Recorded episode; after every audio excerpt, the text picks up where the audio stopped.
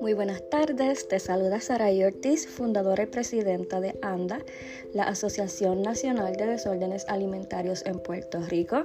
Hoy es domingo 22 de enero de 2023, ya entrando a la última semana del mes, y hoy vamos a estar hablando sobre la esperanza.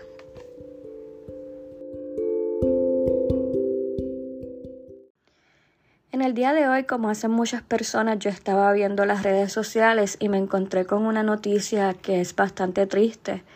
Era la noticia de una jovencita que perdió su batalla ante la depresión. Una joven que considero era muy hermosa, que era una joven cristiana, inteligente, de una buena familia, que decidió quitarse la vida a causa de la desesperación y el dolor que la depresión causa. Y esto me hizo pensar en la salud mental en Puerto Rico, lo que estamos haciendo o lo que no estamos haciendo para verdaderamente ver un cambio. Y es que vivimos en un mundo donde cada día más personas pierden la esperanza. Desde hace unos meses yo vengo siguiendo las cifras de suicidios que van en aumento.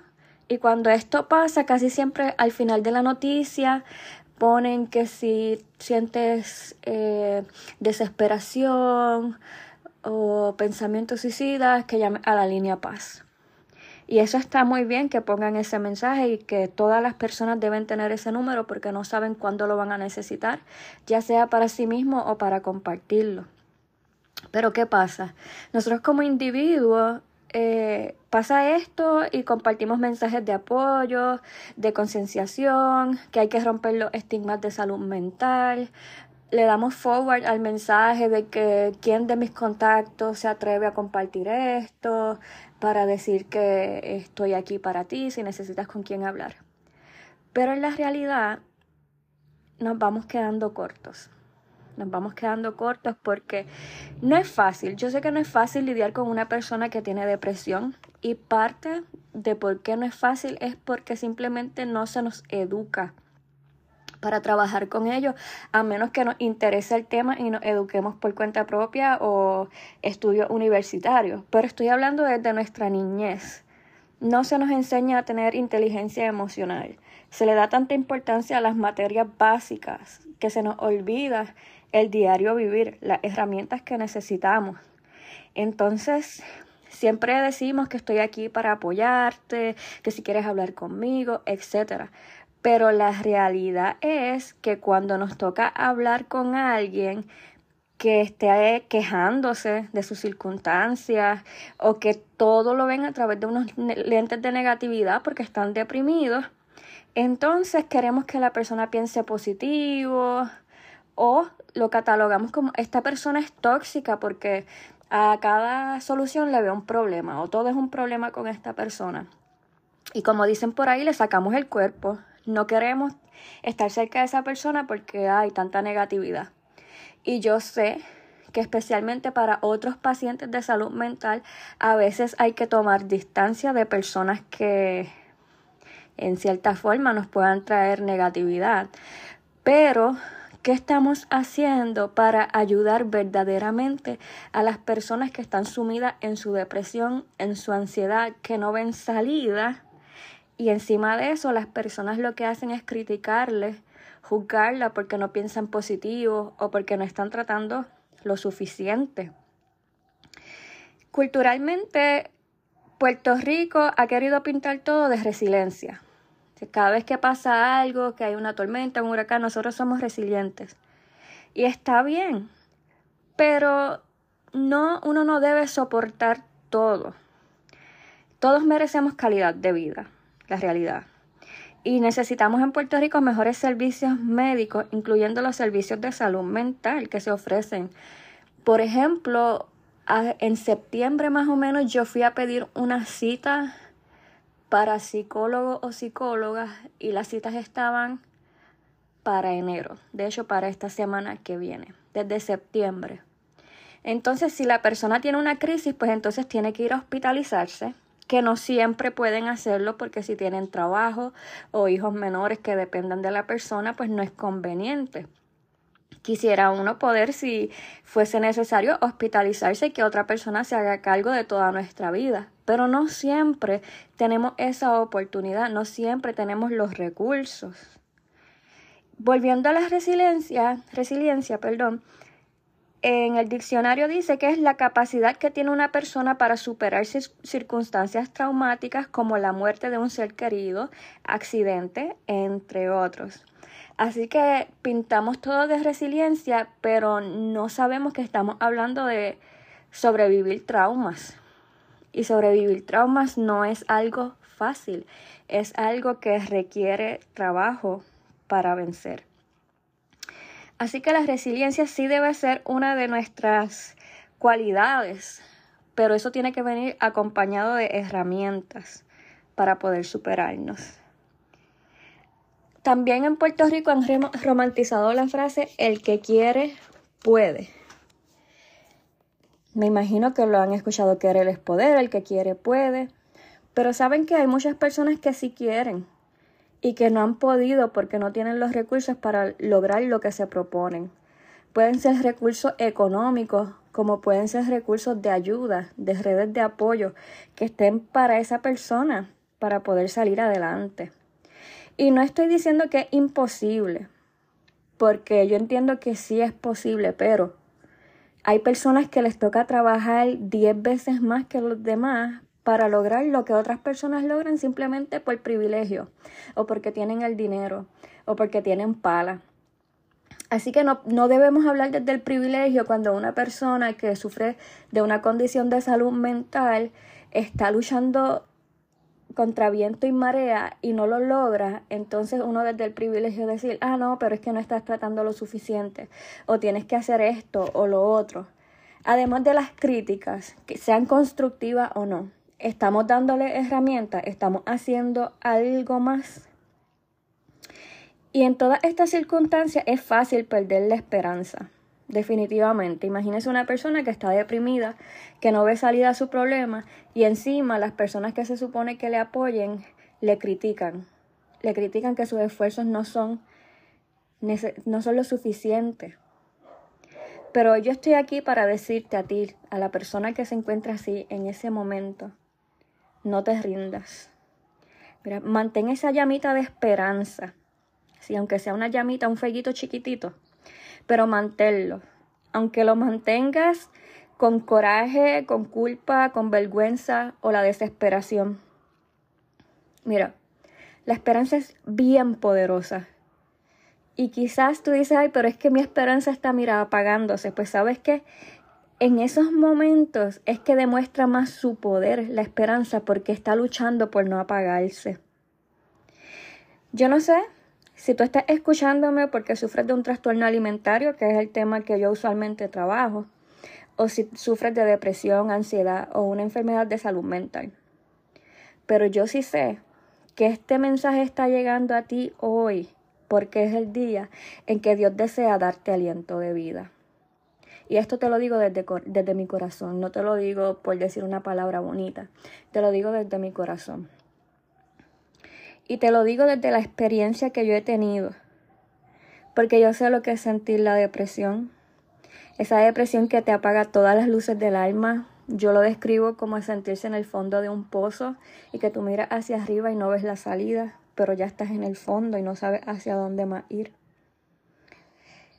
Es bien difícil cuando nos sentimos así y ver que la vida de los demás continúan sin darse cuenta que uno se siente destruido, que uno está llorando todo el tiempo. Y yo también sé lo que es decirle a Dios, mira, ya yo no puedo más, en verdad. No puedo más. Yo tuve un tiempo que pensaba que la única forma de acabar con el dolor era morir, honestamente. Y si tú has pensado así, te comprendo y lo entiendo, pero también por eso necesito decirte que sí es posible salir de donde estás y que aunque suene súper cliché, el sol vuelve a salir. Tu problema, tu situación, tu, tu enfermedad, sea lo que sea que tú estás pasando ahora mismo, eso tiene fecha de expiración. Eso no va a durar para siempre. Eso es parte de un proceso que estás pasando y créeme que las cosas mejoran. Yo sé que cuando tenemos depresión sentimos que no hay salida y quizá a veces la salida está al frente de nosotros, pero tenemos tanto dolor que no podemos verla. Y yo te digo hoy, no te rindas, no pierdas ese último fueguito de esperanza. Ayer eh, yo estaba dando el grupo intensivo de 12 pasos para la recuperación de los trastornos alimentarios y yo le decía a las participantes que parte de la razón por la que muchos programas de tratamientos no funcionan es porque han ignorado la espiritualidad. Y si lo pensamos cada día, como que nos olvidamos más de Dios, ya pues ya no se puede hablar de Dios en las escuelas, a menos que sea un colegio cristiano o católico. No se puede hablar de Dios en los trabajos, ni en los sitios que vamos.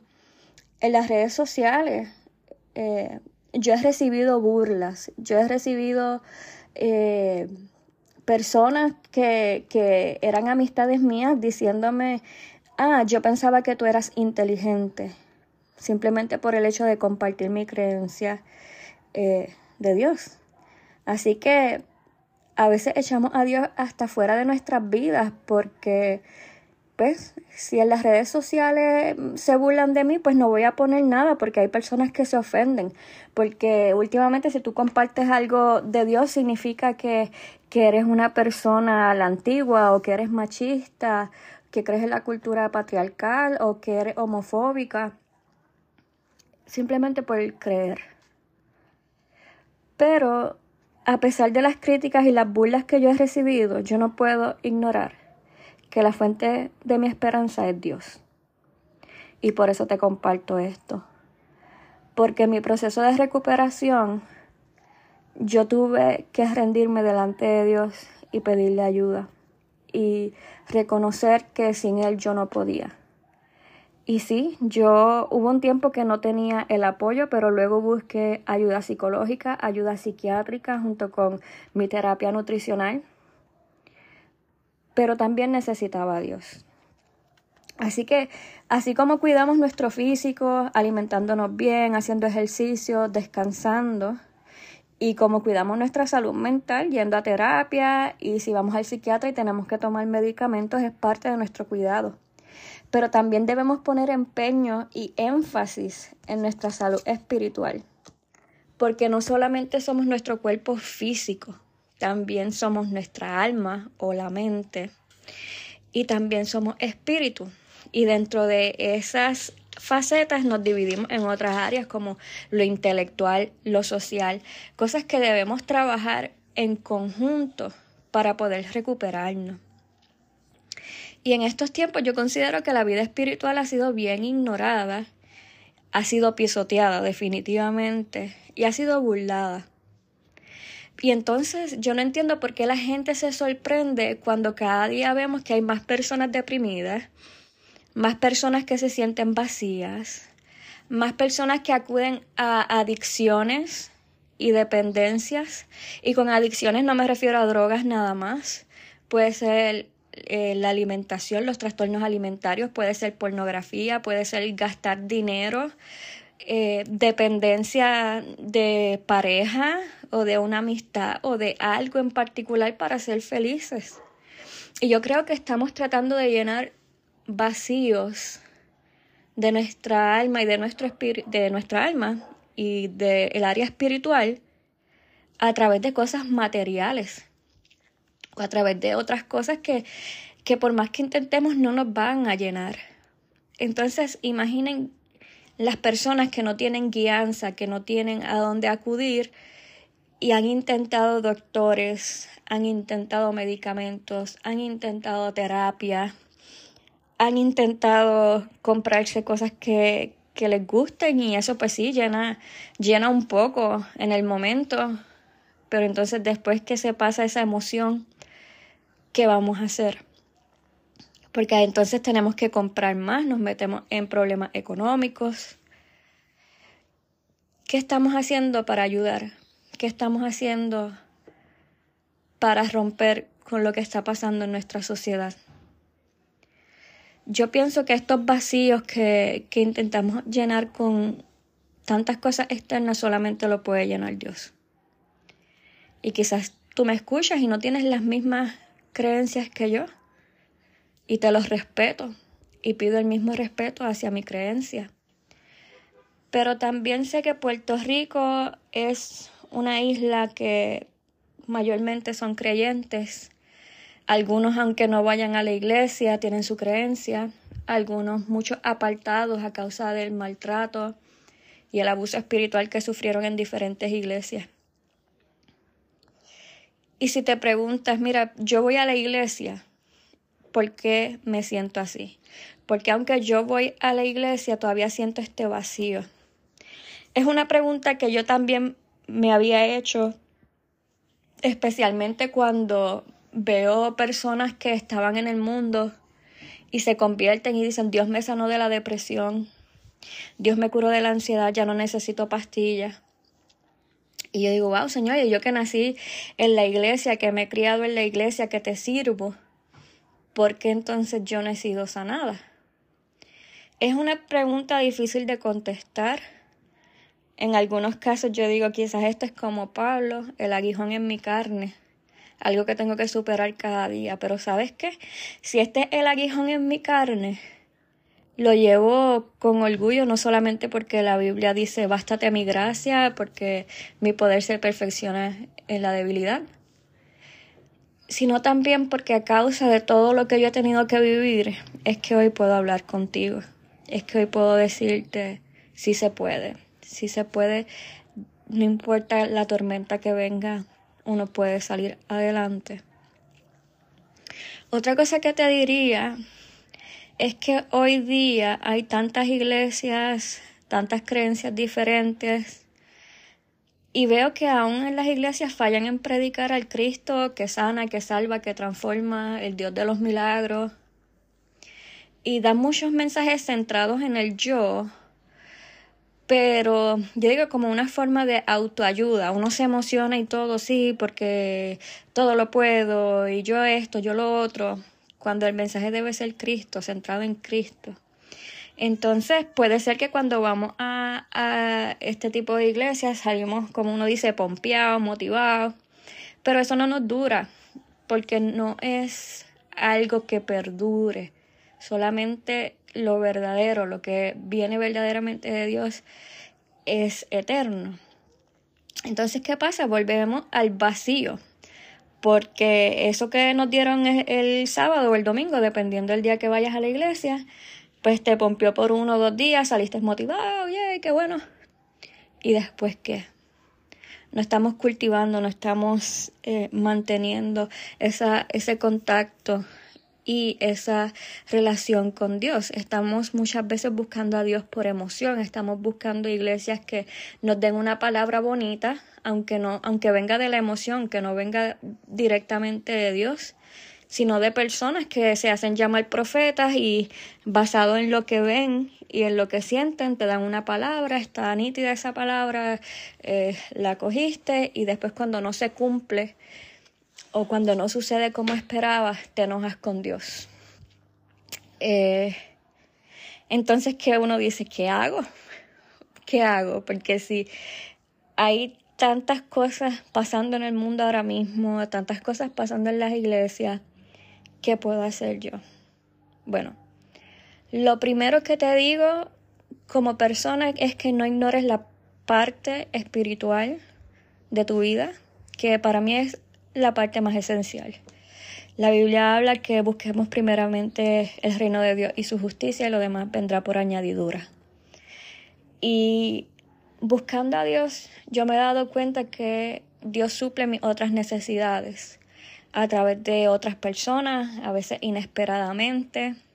El otro día vi en Facebook que una prima mía puso que estaba guiando y de momento literalmente había dinero lloviendo y que ella logró cachar 125 dólares. Y pues es gracioso porque quizás fue, no sé, de estos camiones de dinero o algo, no sé qué pudo haber pasado que hubiese ese dinero volando. Pero me hizo pensar en las veces que yo he tenido necesidades económicas y le he pedido a Dios en lo secreto y de momento aparece un cheque de algo que, que, se estaba esperando o incluso algo que no se estaba esperando. Dios siempre provee. Y si no es económicamente, en lo que sea, yo creo fielmente que, que Dios nos provee.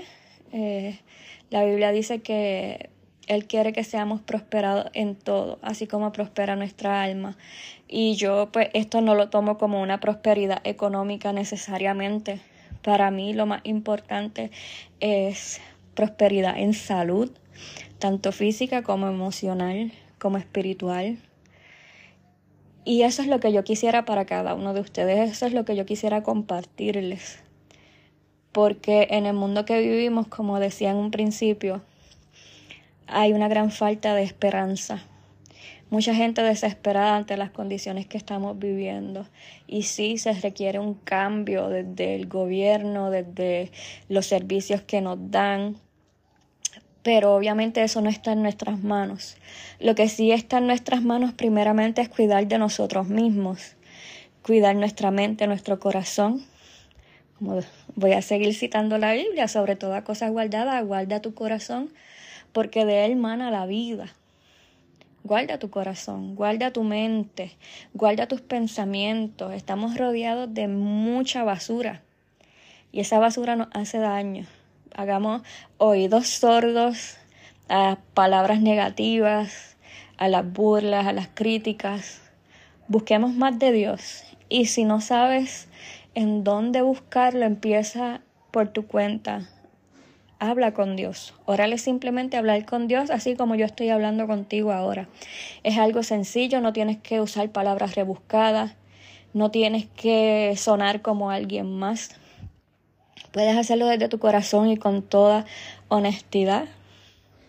Decirle a Dios, mira Dios, he perdido la esperanza. Oh Dios, necesito que me ayudes porque estoy desesperado o desesperada.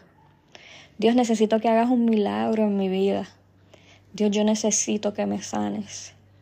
Dios, yo necesito que transformes mi vida en esta hora, en este momento, porque sabes que ya no puedo más. Ya no puedo más. Créeme que Dios escucha esa oración. Y cada una de esas lágrimas que tú has llorado, la Biblia dice que Él las tiene guardadas. Imagínate. Yo digo que a chiste que para mí pues deben tener muchos, muchos, muchos frasquitos de esos de lágrimas porque yo he llorado mucho. Yo soy bien llorona y yo lo admito. Pero fuera del chiste, eh, Dios está. Y Dios es real. Y no quiero sonar así como, como a veces me dicen las personas, ah, tu amigo imaginario. Pues mi amigo imaginario, como dicen esas personas, es lo que me ha mantenido con vida. Yo incluso llegué a decirle a una persona que se burlaba de mí, le dije, bueno, y si fuera imaginario, si fuera, porque no lo es, pero si fuera imaginario, es lo que me ha mantenido con vida. Es lo que impidió que varias veces yo perdiera la vida literalmente.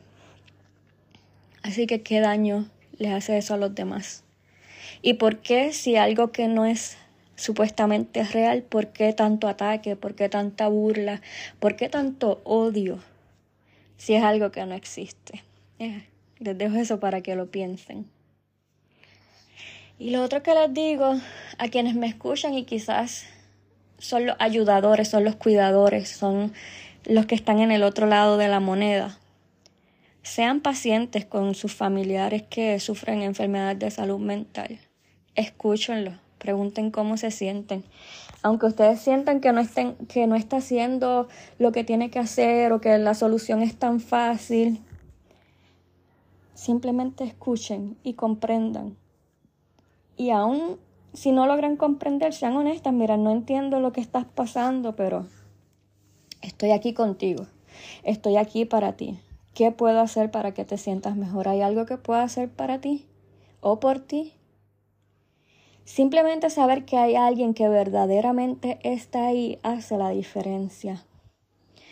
Y se los digo porque pues, alguien como yo que ha tenido varias crisis emocionales en su vida, yo he tenido momentos en donde sí sabía que no tenía a nadie a quien llamar.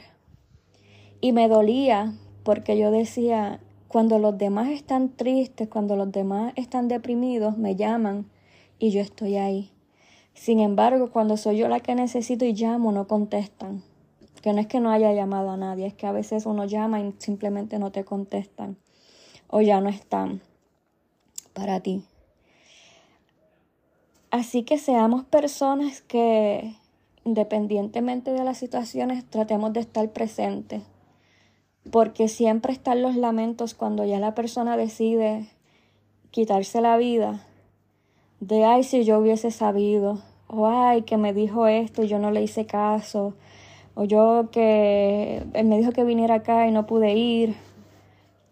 O como hay un caso que toca muy cercano, una persona que pidió que la llevaran al hospital y le dijeron te llevo otro día y el otro día no llegó.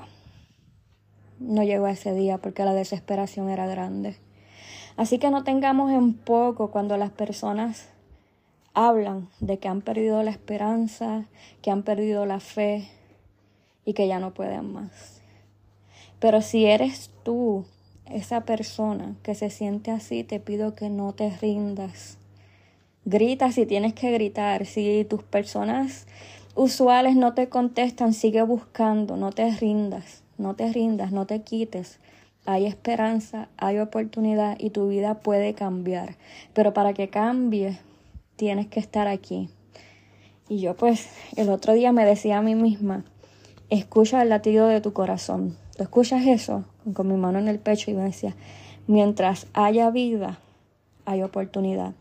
Mientras haya vida, hay esperanza. Mientras haya vida, se puede. Y yo sé que ANDA es una organización que se dedica a los trastornos alimentarios. Pero si tú por alguna razón estás escuchando esto, aunque no tengas un trastorno alimentario, aunque tu condición sea otra, aunque tu problema sea otro, y no tienes con quién hablar, te invito a que nos busques por las redes sociales, eh, anda.pr en Instagram, en Facebook estamos como Asociación Nacional de Desórdenes Alimentarios, ANDA, y contáctame.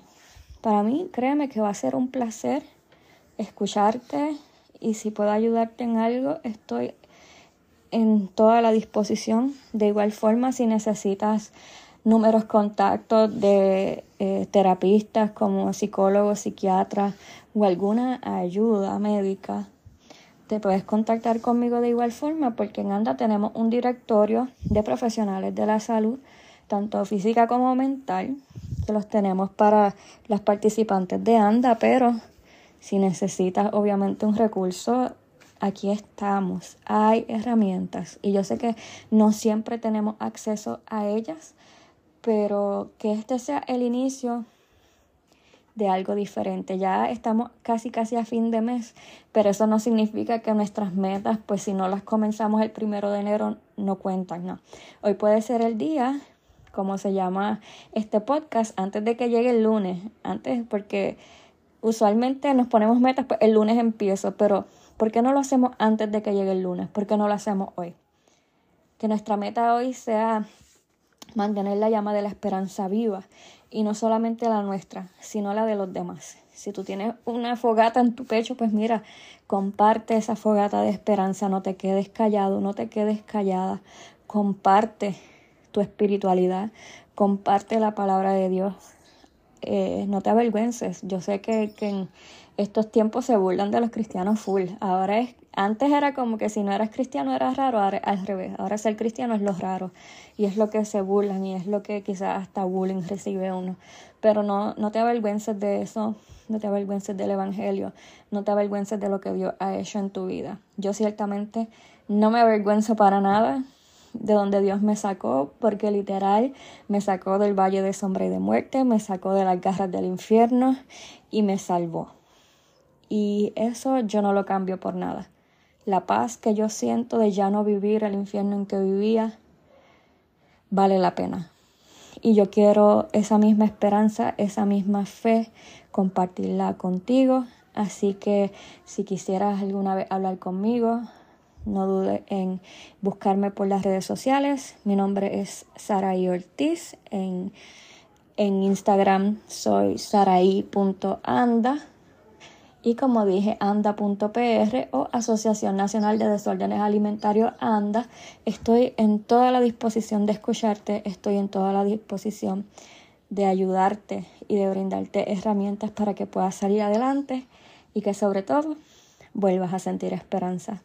Dios te bendiga mucho. Como dije, mi nombre es Saray Ortiz y esto es antes de que llegue el lunes.